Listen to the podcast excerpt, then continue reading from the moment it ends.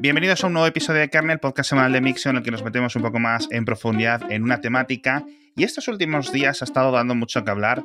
Eh, diferentes normas, ¿no? Yo creo que durante los últimos incluso 10, 15 años estamos hablando, hay los niños con las tabletas, hay no sé qué con el Fortnite, y, y hemos visto diferentes noticias, yo digo, los últimos días, que me han hecho decir, oye, mira, vamos a hacer un episodio, vamos a hablar de los comportamientos en diferentes etapas de los niños, de los humanos, cuando somos menores de edad, etcétera, para ver qué hay de realidad, qué es lo que dicen las investigaciones, qué es son las sensaciones que pueden tener los padres y sobre todo hablar un poco eh, sobre el tema videojuegos, sobre el tema de simplemente adicción, redes sociales, imágenes personales, cómo nos vemos a nosotros mismos, ¿no? Vamos a comentar también eh, vamos a pasar por los temas como por ejemplo las nuevas legislaciones en China, estos nuevos hallazgos internos de Facebook sobre cómo afecta Instagram a la imagen de los, de los adolescentes, principalmente a los de las chicas adolescentes. Y para ello tenemos a Laura Cuesta en el programa, ahora os la presentaré rápidamente, ya sabéis que hablamos del patrocinador primero para quitarnos, para dejarnos la entrevista completamente íntegra. Y el patrocinador de esta semana ya sabéis que no son ni más ni menos que nuestros amigos de Panda Security que podéis encontrar en pandasecurity.com, ya sabéis que Panda es un brand de WatchGuard y tienen, aparte de un antivirus brutalmente bueno, un nuevo modo que le han desarrollado que lo llaman modo multimedia barra juegos, que básicamente es, tú lo tienes en tu sistema operativo de escritorio, tranquilamente el antivirus funcionando, protegiéndote, pero no quieres que te moleste si estás viendo vídeos, si estás viendo películas, si estás con videojuegos, etc. No quieres ni alertas, no quieres ni sonidos, no quieres interrupciones de ningún tipo ni a tu ordenador, para que el rendimiento del ordenador esté dedicado al videojuego, ni para que te esté molestando. Al final tú quieres una protección más que estar teniendo tú que estar protegiendo al ordenador. Y aparte, bueno, pues ya sabéis que todos los tipos de buenas medidas de prevención cuando vamos a instalar cualquier archivo descargado de internet, ataques de phishing, o incluso cuando nos descargamos los propios videojuegos, incluso en las páginas y en las plataformas más legales de la historia, que pueden venir comprometidos los binarios y tener una desagradable sorpresa, como ya habéis visto y ya he contado en el pasado, me ha pasado a mí mismo. Entonces, estos días además 27-28 tienen un descuento del 50% en Pandadom, así que os dejo un enlace en las notas del episodio. Ya me habéis dicho un montón de oyentes del podcast diario que lo habéis pillado, pero los que no lo hayáis hecho, pues tenéis la oportunidad de hacerlo ahora en pandasecurity.com. Bueno, volviendo al tema que nos ocupa en el episodio de hoy, ya os dije, vamos a hablar con Laura Cuesta, para hablar de ello. ¿Qué tal estás, Laura? Hola, Alex. Un placer estar contigo hoy. Laura es profesora en la Universidad Jamilo José Cela de Comunicación Digital y de Nuevos Medios y también trabaja en el Ayuntamiento de Madrid de, creando todo el contenido digital del Servicio de Prevención a las Adicciones, ¿verdad? Sí, correcto. Y bueno, perfil ideal porque tengo tantas preguntas que te decía, no, vamos a hacer un podcast pequeñito, un podcast de media hora, etcétera, pero yo no sé si por tengo tiempo, tengo tiempo, no hay problema. por mí grabaríamos cinco horas de esto, porque de verdad que además que los oyentes, claro, el demográfico de este podcast es de unos entre 30 y 40, 50 años, yo creo que está el grueso de la mayoría de, los oyentes. Muchos de ellos, pues, o, tienen hijos ya, que incluso ya están pasando la, la, universidad, pero otros los tenemos un poco más pequeños, como es mi caso, que tienen 7 eh, y 10 años. Claro, todas tienen su tableta, todas tienen su ordenador para los deberes, etcétera. Entonces, si quieres, vamos a empezar un poco por, por, esas, por esas edades, porque es el tema más general, el tema de las horas de pantalla. Porque, por ejemplo, los sistemas operativos hace un tiempo, Android, iPhone, etcétera, los iPad, añadieron para que tener y saber cuántas horas estamos viéndolos, no solo para los niños, sino también para los adultos, cuánto estamos usándolo, etcétera. ¿Hay algún tipo de relación entre el nivel de horas de pantalla diarias o semanales, como queramos mirarlo, en la evolución eh, intelectual, en la evolución mental de los menores. ¿Qué me puedes contar al respecto? Pues eh, eh, normalmente casi, casi todas las, las, recomendaciones que vienen por, por todas las entidades de, de salud siempre suelen establecer sí que unas cifras horarias. podemos irnos a la, a la Asociación Americana de Pediatría que, que bueno, estableció en el año 2018 unas recomendaciones básicas.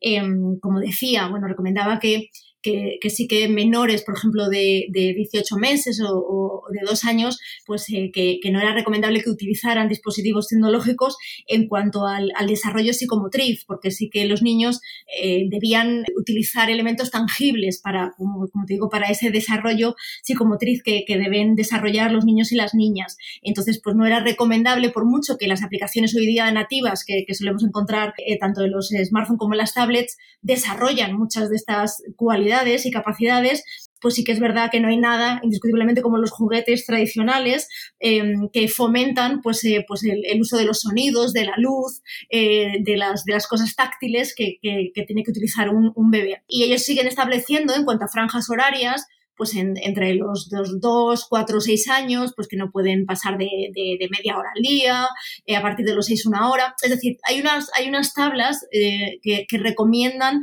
eh, de, uso de la, tecnología. La verdad es que a mí personalmente, que, sí que es verdad que de todo lo que hablemos de esto y de, todo lo que hablemos eh, a lo largo de, del podcast, eh, sí que es verdad que yo no te lo puedo, no, no, puedo hablar ni establecer categóricamente porque no soy sanitaria, es decir, no soy psicóloga ni soy psiquiatra, te voy a hablar como educadora eh, y también como madre, porque la verdad es que yo ya tengo hijos que he pasado la preadolescencia, la adolescencia y la posadolescencia con mis hijos. Em, y sí que es verdad que yo me baso más, más que en medir las, las horas al día, eh, porque yo creo que no, que no va en relación de cuántas horas eh, disponen o, usan nuestros hijos las, tecnologías, sino también es mucho más importante eh, la calidad de, qué están haciendo con esas horas de pantalla, es decir, qué contenidos están haciendo, qué es, qué es lo que hacen con esas tecnologías, es más importante que cuántas horas están, están utilizando las, las tecnologías. Eh, y eso, eso solo lo, podemos saber muchas veces si estamos supervisando eh, a nuestros hijos e hijas durante, durante, durante ese uso de, los dispositivos y hay un acompañamiento digital del uso que están haciendo. Entonces, esto también es, muy importante. También depende del niño, es decir, no es lo mismo como sea ese, ese menor eh, hay niños que son mucho más nerviosos, mucho más hiperactivos, y entonces les afecta, les puede afectar mucho más el que estén dos horas utilizando eh, a lo mejor la consola o utilizando el, el smartphone, que a lo mejor un niño que, o una niña que es mucho más tranquila y puede estar perfectamente eh, utilizando el, el, videojuego más tiempo. Entonces también depende mucho más del, del, del, niño. Y eso, por supuesto, solo lo conocemos los padres. Es decir, nosotros somos los primeros que sabemos cómo es nuestro hijo y también la madurez que, la madurez que, que tiene. Esta es otra de las preguntas también que suele ser básica, eh, que nos suelen preguntar siempre los padres, ¿a qué edad eh, es recomendable dar ese primer smartphone? Y, eso también depende, por supuesto, uno, tanto de, la familia eh, y de las características de la familia como las características del menor. Claro, porque, y, yo creo que estoy más o menos de acuerdo en todo lo que estabas comentando, porque, bueno, yo soy de una generación mucho más previa en la que la preocupación era, no era en plan, ay, que estás mucho con la tablet, nos decían, es que estáis todo el día con la tele cuando había X canales de televisión, ¿no? Y yo creo que no hemos salido tan mal como pensaban, digamos, la generación de nuestros padres, nacidos en los 40, 50, 60, ¿no?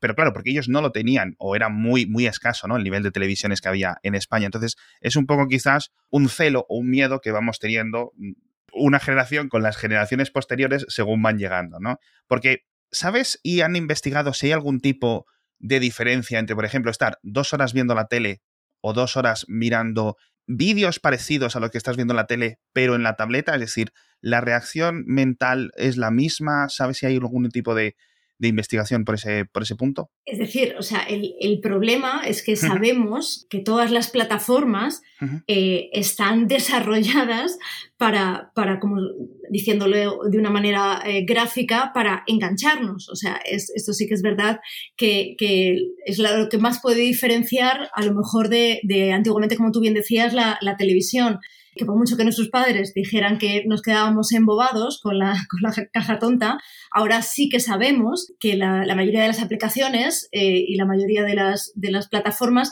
sí que están desarrolladas eh, para que realmente eh, tengan ese enganche social eh, porque es un modelo de negocio. Es decir, cuanto más tiempo pasemos dentro de la plataforma o de la red social, desde luego eh, ellos más invierten eh, porque su modelo de negocio, en este caso la mayoría de ellos es, la publicidad. Entonces nosotros nos pasamos el tiempo, mayor tiempo haciendo scroll dentro de la plataforma y más impacto recibimos publicitario, que es, que es en sí el, modelo de negocio de, la mayoría de ellas. Entonces sí que es mucho más difícil para cualquier persona, en, este caso nosotros los adultos y por supuesto para los menores y adolescentes, hacer esa desconexión, por ejemplo, de, cualquier menor o adolescente que esté eh, haciendo scroll durante muchísimo tiempo, el poder ellos, de una manera racional, desconectar de esa visualización que están haciendo constantemente, ese scroll infinito, para cambiar de actividad eh, para una actividad que les va a ser desde luego mucho menos gratificante que el estar visualizando, como digo, vídeos en, en, autoplay en, en Instagram o en, o en TikTok. Claro. Yo, personalmente, yo estoy bastante tiempo en TikTok todos los días y, no sé si al, final voy a decir, oye, tengo que desinstalarlo o algo, pero la verdad es que siempre estoy entretenido riéndome, pasándome enlaces constantemente, pero has sacado un tema de lo del scroll infinito que tiene una gran diferencia. Volviendo a utilizar el otro ejemplo de la tele como comparativa, cuando tú estás viendo la tele, por ejemplo, eh, tradicionalmente, o, tienes, eh, o estás leyendo libros o videojuegos, hay un límite. Es decir, llega un momento en que no había más canales que ver, llega un momento en que no hay más libros que leer, sin embargo, en Internet el pozo es infinitamente profundo, es decir, siempre puedes encontrar algo más, siempre puedes eh, continuar.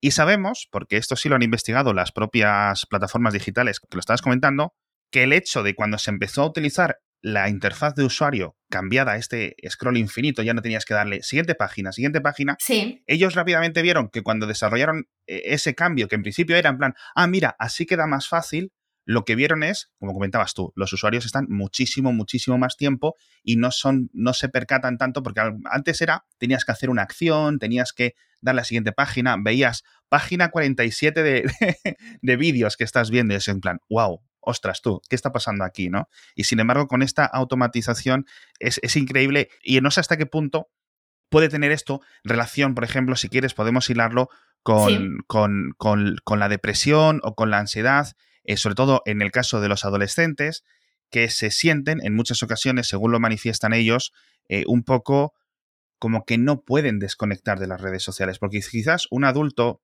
estable, maduro, etcétera, eh, la mayoría de nosotros somos así, podemos decir, jolines, es que estar todo el día en WhatsApp mirando discusiones con familiares o estando leyendo noticias o lo que sea y, en redes sociales mirando otras personas o en Instagram, etcétera, es que veo que me está poniendo mal. A lo mejor necesitas que el terapeuta te lo diga, ¿no? Un, psicólogo, un psiquiatra, etcétera, y, y, tú mismo decidas desinstalarlo. Pero para un joven, en, en algunas edades más específicas, 11, 12, 13, 15, 16 años, tienen que estar en Instagram. O esa es mi sensación, ¿verdad? Es decir, si no están en las plataformas digitales donde están sus amigos comentando con, cosas con ellos constantemente, se sienten aislados justo cuando el cerebro necesita aprender todos estos instintos sociales, ¿no? ¿Qué me puedes comentar al respecto? Sí, porque además, eh, de hecho, es, es, su forma de sociabilizar hoy en día. Es decir, eh, Indiscutiblemente también lo hacen cara a cara, porque también lo hacen en el colegio y también lo hacen eh, en el barrio, o sea, si no lo han dejado de hacer,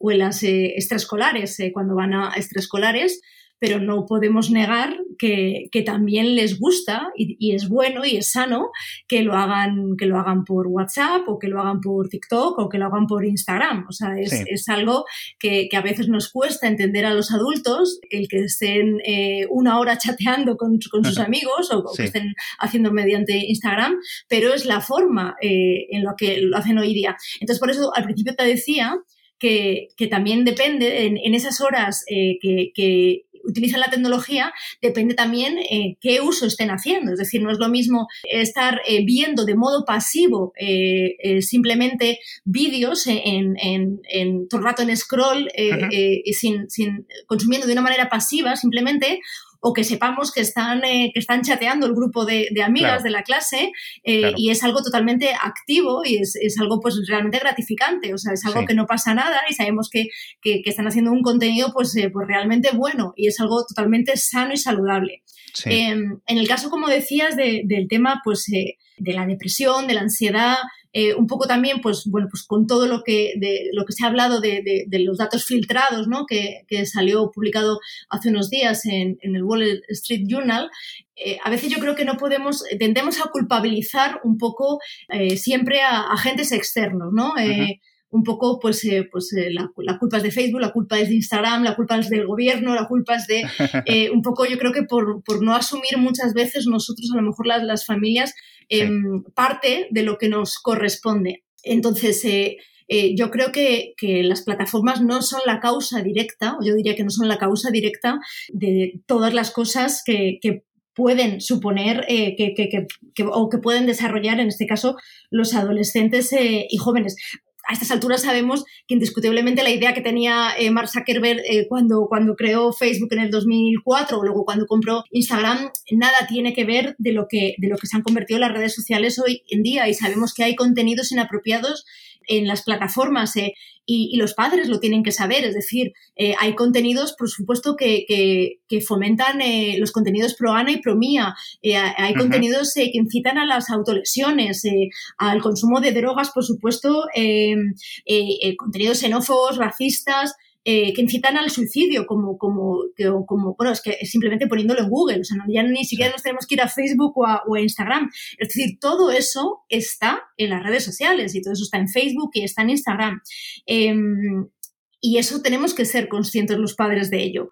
Eh, todo el tema de la hipersexualización de, de las niñas, eh, que también se habla mucho de, de, los contenidos y que esto lo fomenta las redes como TikTok que les cause depresión por, por, los contenidos que ven en las influencers que, que siguen en, en, Instagram y que les, que les producen eh, estados de ansiedad, yo creo que nuestro papel, más que a lo mejor el prohibirles eh, o acusar a Facebook de, de, ser causa de esto, fomentar, yo creo que una autoestima en nuestras hijas, en este caso, el, el, que, el que sepan apreciar realmente eh, su cuerpo, desde luego, y a ellas mismas, eh, y saber uno eh, cómo quieren estar ellas en las redes sociales, qué es lo que quieren o por qué quieren estar. y que, por supuesto, qué es lo que se van a encontrar también, o sea, prepararles también para, para qué contenidos van a ver en las redes sociales, por qué siguen a lo mejor a, los perfiles que siguen, exactamente que, nos cuenten el por qué les gusta seguirles y por qué no, y también hablar con ellas. Pero para eso tenemos que estar nosotros en las redes sociales. Ese es el gran problema, Alex, que si nosotros queremos saber qué ven nuestros hijos o nuestras hijas y poder prepararles eh, para, para que ellos sepan qué se van a encontrar, tenemos que estar en las redes sociales, porque si no, no sabemos exactamente qué contenido se van a encontrar y si son, si son aptos o no para ellos, para su edad y su madurez. Me parece súper interesante porque además el tema de estos, estos estudios filtrados de Facebook que comentabas, sí. Eh, sí, han visto ellos, oye, mira, en los estudios encontraba eh, digamos, datos más problemáticos en, chicas, pero también está ocurriendo pero con los chicos adolescentes. Es decir, ya vengo con problemas de autoestima o de imagen personal de casa, de salida, y estar tanto tiempo en Instagram como estamos, tanto adolescentes como no adolescentes, viendo sobre todo pues actrices, actores, cantantes, etcétera, con esos cuerpos perfectos, esas ya no es que sean perfectos, es que son pluscuamperfectos, es que son cosas que dices tú, pero pues es que esta persona parece alienígena, no en el mal sentido, sino como dirían antes, no, es un semidios eh, o una semidiosa de, de, lo guapo, lo guapa que es, ¿no? Y entonces lo que estoy viendo mucho es una reacción de esos propios demográficos, es decir, de las chicas de 16, 17 años, que sobre todo, ya digo, en Instagram y en TikTok lo estoy viendo que se autoorganizan ellas mismas para decir, mira, esta foto está súper modificada y canales y canales y canales muy populares dedicados a, mira cómo está modificado, mira cómo aquí la cadera eh, está completamente eh, photoshopeada, el pelo, la nariz, etcétera. Porque claro, si tú eres un adolescente de 15 años, ves esas pieles completamente perfectas en la cara, tú luego te vas al espejo, ves que tu cadera es de otra forma, ves que tu nariz es de otra forma, ves que tienes granos, ves y, dices, es imposible, o sea, es imposible, ¿no? Y, te empiezas a culpar a ti mismo, ¿no? Sobre todo en esas épocas con, con el acné. Se ha propuesto lo típico de que se indique, ¿no? Igual que se indique cuando un contenido es patrocinado, se indique también cuando ha sido modificado digitalmente. No sé si una en Noruega, creo, en Noruega sí creo que ya estaban intentando, sí, sí, sí, sí. El que no se pudieran subir, de hecho, eh, sí, imágenes modificadas o publicidad, sí, por los influencers en retocadas.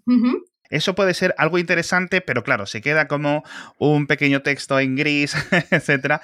Pues al final puede ser un poco, un poco raro porque al final, claro, no sabes si se ha retocado mucho o muy, poquito, porque al final, si simplemente vas a eliminar unos pelos que se ven mal en unas fotos o vas a cambiar un poco el contraste de la fotografía, etcétera, bueno, pues da un poco igual, ¿no? Pero jolines, en fin. De todas formas, hablabas de un tema eh, que es la diferencia entre los conocimientos de los padres y de los hijos. Y eso ha ocurrido siempre. Es decir, mm, los de nuestra generación sabíamos mucho de videojuegos porque estábamos todo el día con ellos y hablábamos de videojuegos y nuestros padres no sabían. Y ahora quizás a muchos les pasa lo contrario, que ya no es en plan que los nuevos videojuegos tengan un componente social que no tenían los nuestros, porque eran videojuegos que jugabas en tu casa solo o con tus amigos invitados, y ahora tienen todo ese componente del chat, del multijugador casi constante, de poder llevarte el juego en la calle, ¿no? Con el móvil, etcétera. Antes los juegos eran algo que hacías tú eh, en tu casa delante de un ordenador, delante de una consola. Es decir, el tema de los videojuegos ha cambiado mucho, el tema de, los, de, los, de las redes sociales también.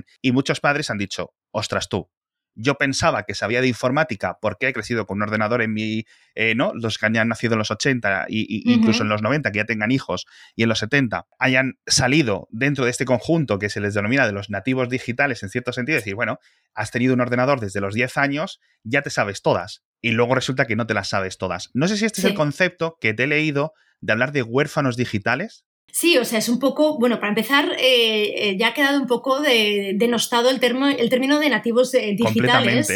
Totalmente, porque, porque efectivamente nos creemos que, los niños nacidos con la, con la tecnología, en la época de, la, tecnología, saben mucho más que nosotros y yo creo que por eso intentamos, o, se ha intentado delegar pensando que, iban a saber más que nosotros y efectivamente pues tienen esa destreza, a lo mejor digital, que no podemos tener nosotros, pero indiscutiblemente no tienen la, ni tienen la madurez que tenemos nosotros, por supuesto, para, la toma de decisiones, ni tienen la experiencia que, tenemos nosotros para, ante un riesgo o ante un peligro, el, poder ayudarles a, tomar la, mejor decisión. Eh, y en el caso de los huérfanos digitales, Em, el problema es eh, que, claro, ¿cómo, ¿cómo, van a poder explicar muchas veces los padres eh, a sus hijos algo que no saben? Ese es el, gran problema con el que se encuentran ahora eh, muchos niños de tanto de la generación Z como sobre todo de la generación alfa. Em, el problema que muchas veces me encuentro eh, con, las familias, sobre todo cuando doy aulas de padres, es que em, como, como eh, leía hace, una, hace unos días una entrevista muy interesante que, se, se, le hacía eh, a un experto en ciberseguridad que es Javier Solueta, que al igual que ha ocurrido siempre y sigue ocurriendo con el sector de la ciberseguridad, tendemos, tanto a nivel empresarial como a nivel familiar, de uso doméstico, tendemos siempre a actuar de, de manera reactiva, es decir, cuando ya hemos tenido un ciberataque, eh, y, ya hemos tenido el problema en vez de actuar de modo eh, preventivo y proactivo. Y un poco nos pasa igual con la tecnología y nuestros hijos. Es decir, normalmente solemos eh, actuar cuando ya ha habido un problema y entonces eh, cuando ya nuestro hijo ha venido y nos ha contado y, ya sea un problema de, ciberbullying o le, o, les o le han hackeado eh, la cuenta o el móvil o, ha tenido un problema en redes sociales o le vemos que, está que teniendo ya un problema de uso abusivo de la tecnología, en vez de, como, como decía Javier Solueta, realmente hacerlo de manera preventiva, es decir, de sentarnos eh, antes incluso de darle ese primer dispositivo, es decir, antes incluso de que, de que se metan eh, por primera vez eh, con, la, con la tecnología, con el uso de la tecnología, desde a lo mejor incluso los 6-7 años, ya empezar un poco con esa educación digital, es decir, intentar fomentar esa conciencia de, de, lo que es el, la tecnología en casa y el, y, el, y el uso saludable, un poco dejar esa semillita para que, para que realmente haya esas conversaciones fluidas siempre en casa em, y, tengan esa confianza, que yo creo que es la clave de todo, que nuestros hijos tengan siempre esa confianza para que, para que cualquier problema siempre que vaya a haber, pues se eh, acudan primero a nosotros, a los padres, y no a sus iguales, que es lo que se suele entender cuando, cuando llegan a la, época de la, adolescencia, eh, ante cualquier problema. Eh, y yo creo que ese es el gran problema. Entonces, indiscutiblemente los padres que muchas veces carecen o carecemos eh, eh, de esas competencias digitales necesarias para hacer esa, esa alfabetización digital que, es tan necesaria hoy día y ese acompañamiento, pues les toca ponerse las pilas, es que no queda otra. Em, el otro día reflexionaba yo, eh, de acuerdo a todas estas cosas que hemos leído últimamente en la, en la prensa, pues yo me acuerdo en nuestra época, en, sobre todo en el caso de mis padres, eh, que mis padres, bueno, pues, pues como muchas familias, pues imagínate, clase obrera de clase media, mis padres no, casi no tuvieron estudios, con lo cual, pues ni sabían, pues, pues ni matemáticas, ni inglés, ni física, ni nada. Eh, no podían explicarme muchas cosas de, de, cuando yo traía deberes a casa, porque pues obviamente pues se me, me metieron a clases, a a, profes mm, cuando ellos veían que, no sabían.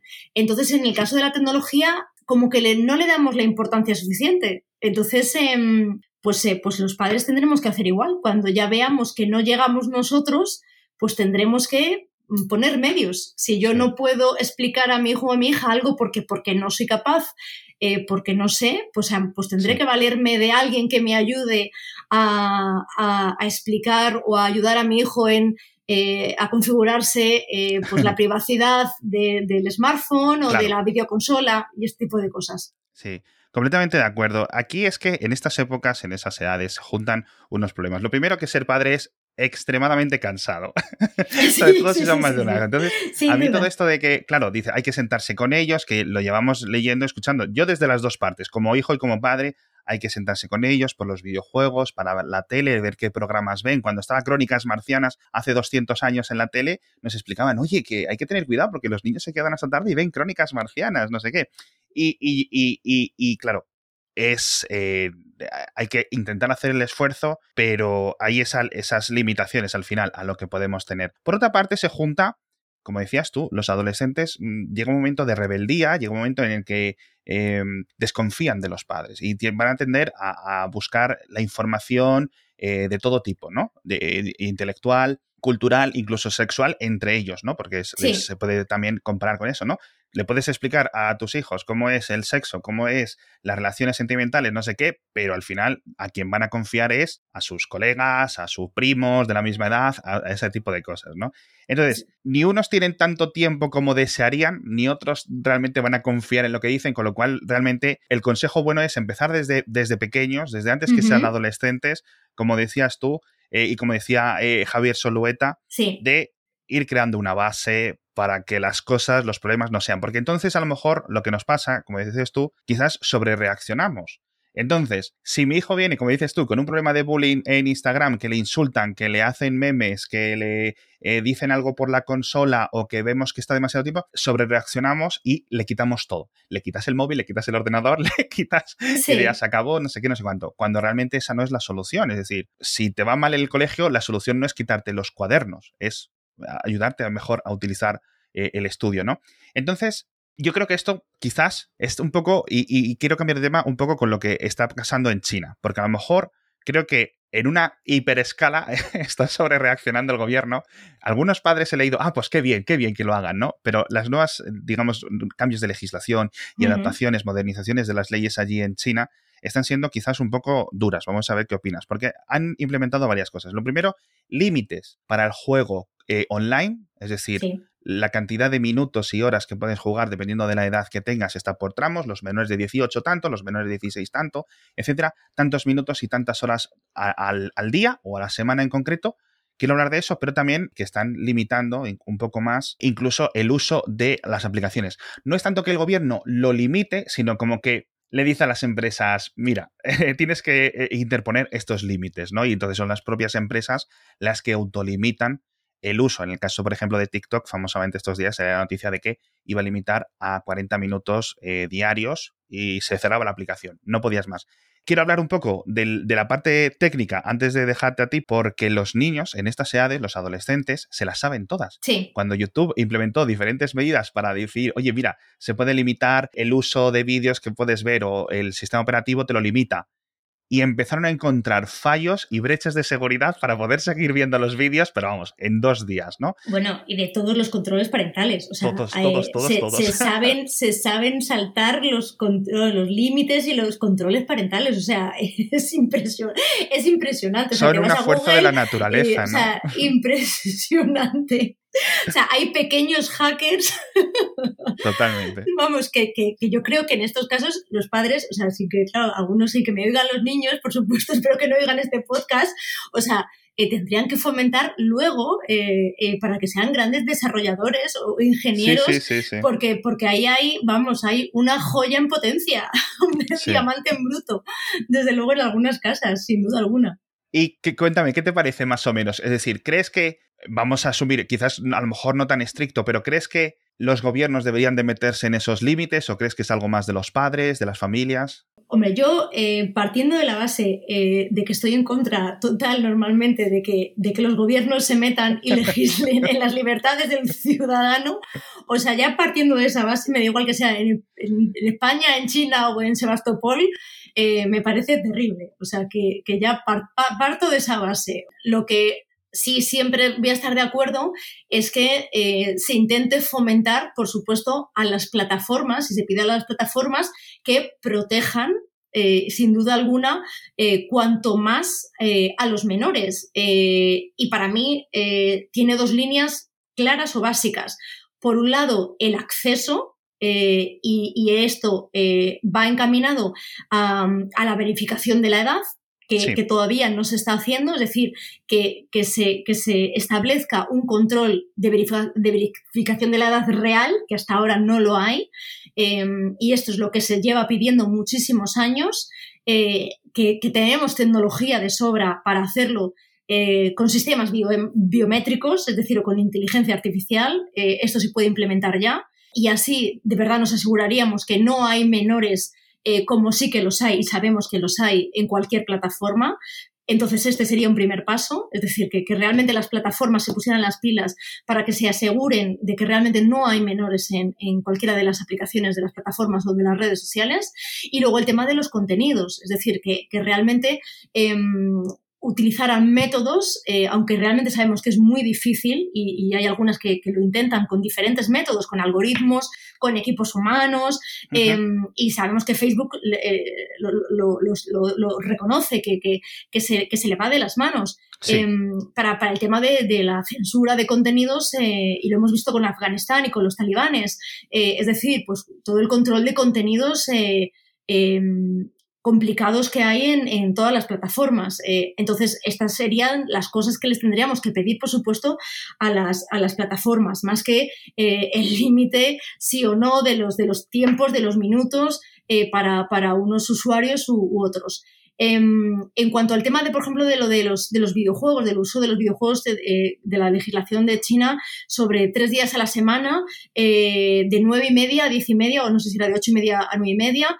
Yo no, no, tampoco es una cosa de, por supuesto, eh, con la que sea, con la que esté a favor. Es decir, para mí es un tema Em, de educación. O sea, yo creo en la educación más que en la prohibición o en la censura. O sea, siempre voy a apoyar la, educación, porque creo que no funciona. Es decir, em, al final, cuanto, cuanto más prohibimos o más censuramos, lo que generamos es más ansia y más ganas de a las personas, ya sean nuestros hijos o a cualquiera o cualquier ciudadano. Em, entonces, imaginemos por una parte, la ansiedad con la que van a llegar normalmente los niños a ese viernes, después de toda la semana, eh, sin poder utilizar una aplicación porque solo la pueden utilizar de viernes a domingo. Y al revés, la frustración con la que van a acabar los domingos porque tienen que esperar hasta el viernes siguiente para utilizar eh, los videojuegos. Em, yo creo que hay miles de fórmulas más. Eh, además, entendemos que esto solo puede ocurrir en China, es decir, en, otro, en otro país occidental no tiene sentido. O sea, ellos tienen un sistema de, la, de la, educación, del trabajo totalmente diferente al nuestro, que no, no, se entendería. O sea, esas medidas no, se entenderían en un, país occidental. Entonces no tiene ningún sentido establecer esas, esas medidas en un país como, como el nuestro. Entonces, eh, cada familia tiene que, tiene que probar cuál es la medida que a ellos les funciona con sus hijos. Eh. Es decir, Em, pues eh, si, o sea, es decir, se puede, se puede establecer, por ejemplo, en el caso, os cuento mi caso personal, o sea, en, mi caso mi hijo tampoco eh, eh, jugaba em, entre semanas, es decir, solo jugaba el fin de semana, pero, pero no con esas medidas prohibicionistas em, de que no, que solo podía jugar, es decir, pues porque se entendía, y él, y él así lo entendió, que, que durante la semana era el tiempo de, pues, del cole, de los deberes, de, de las extraescolares, es decir, del ocio saludable, lo que, lo que entendemos en casa como ocio saludable, del deporte, del baloncesto, del fútbol, es decir, todo lo que eso conlleva ocio saludable. Entonces él jugaba pues en, en fin de semana. ¿Eso significa que el fin de semana había barra libre de tecnología? Pues no, tampoco. Es decir, que también tenía su, tiempo limitado. Pero claro está, o sea, e, él no tenía tampoco la madurez para, tomar la determinación de, ah, no, es que ya llevo una hora.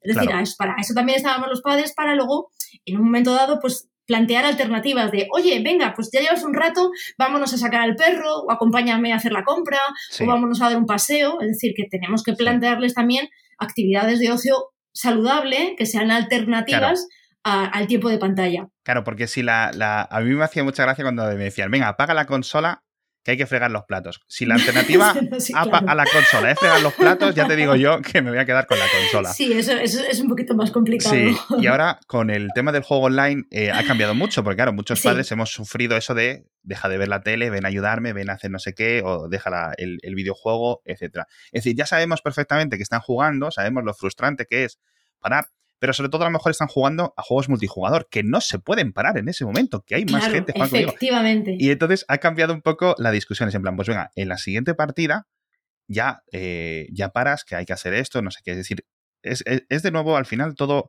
vuelve, eh, gira el círculo a lo mismo, ¿no? Al que hay que estar comprendiendo un poco qué es lo que están haciendo en ese momento, dar alternativas, como decías tú, porque si la alternativa es que me vaya a mi habitación a aburrirme, uff, ¿vale? Voy a preferir seguir con la enésima partida, ¿no?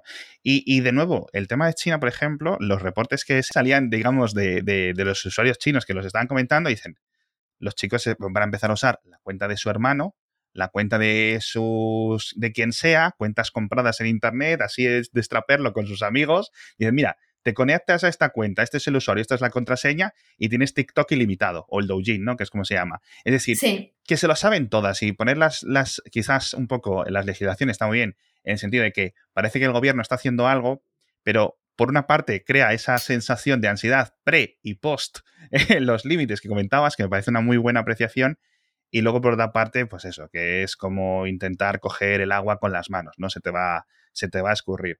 Jolines. Eh, bueno, Laura, yo creo que hemos tratado un montón de temas. No sé si tardaré mucho en volver a invitarte porque me gustaría hablar contigo un montón más, más, más, muchísimas más cosas. Y agradecértelo. Por cierto, le vamos a dejar enlace a tu Twitter, al roba Laura Cuesta Cano en, en Twitter. Podéis seguir ahí a Laura y poder contarle cosas.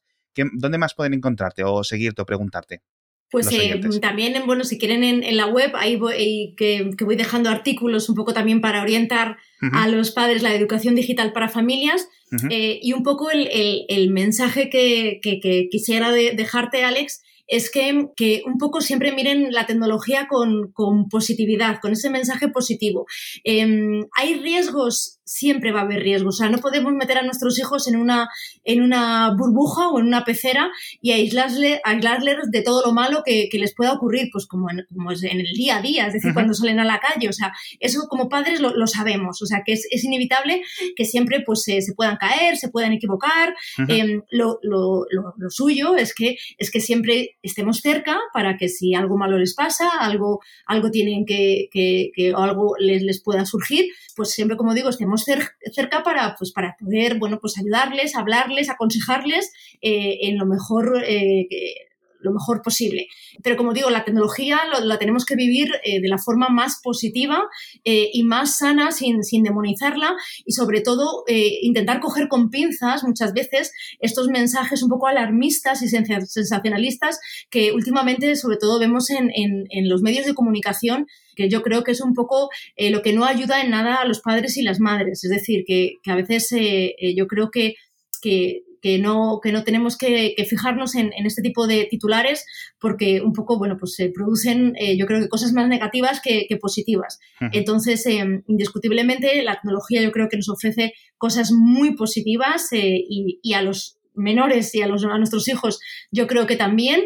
Eh, lo único que tienen que hacer un uso, pues bueno, saludable y responsable, por supuesto, como cualquier otra herramienta, eh, y los padres lo que tenemos que hacer simplemente es eh, pues guiarles, por supuesto, y supervisar pues, pues el uso y, el, y, el, acompañamiento que tenemos que hacer, pues como hacemos en el resto de cosas en su día a día, ni más ni menos. Totalmente. Bueno, podéis encontrar en, en educaciondigitalparafamilias.com toda la información que comentaba eh, Laura. Por cierto, los artículos muy interesantes, tengo que decirlo. Gracias, Alex. Completamente recomendados. Vamos a dejar todos los temas que hemos comentado, las noticias, todo en las notas del episodio, como siempre hacemos.